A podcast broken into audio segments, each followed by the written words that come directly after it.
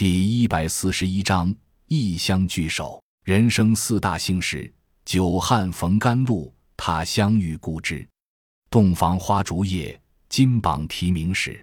这几项大事排名不分先后，快感因人而异，取决于所处的环境和形势而已。第二天一早，天色刚蒙蒙亮，车上七个半人就已整装完毕，就着净水吃了几口干粮，做好了再次启程的准备。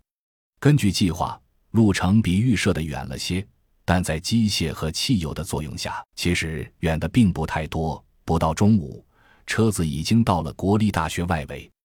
甄孝阳已经和欧阳他们取得了联系。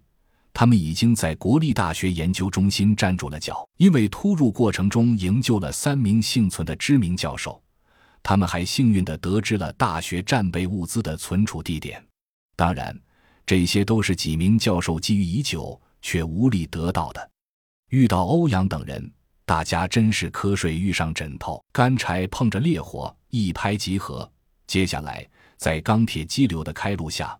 路上的阻拦者全部被愉快地说服了。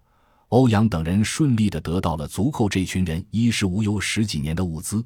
几大车运回研究中心后，志得意满的人们甚至还开了一个小型酒会。这天中午，沉寂已久的耳机突然传出真笑阳的声音，几人都是精神大振。现在面临的问题就是几人如何进来之前的搬粮行动。着实让小队在大学里火了一把，导致无数粉丝拥趸聚在楼下，久久不肯散去。很明显，强突是不理智的，那么就需要智取。幸运的是，无论哪队人马，就是调虎离山的高手，所以计划很快就拿定了。中午时分，沉寂已久的国立大学校园里，东偏南的校区突然传出一声巨响，那声音很沉闷，却很洪亮。如果一定要形容，就像小时候路边的爆米花摊上，面容黢黑的米花大叔用黑咕隆咚的罐子在火上烤，时不时的对着布口袋一踩开关，那轰的一声响动，这样的声音传不远，但却能保证近距离的音量。整个校园都骚动了起来，数不清的黑影向着声源冲去。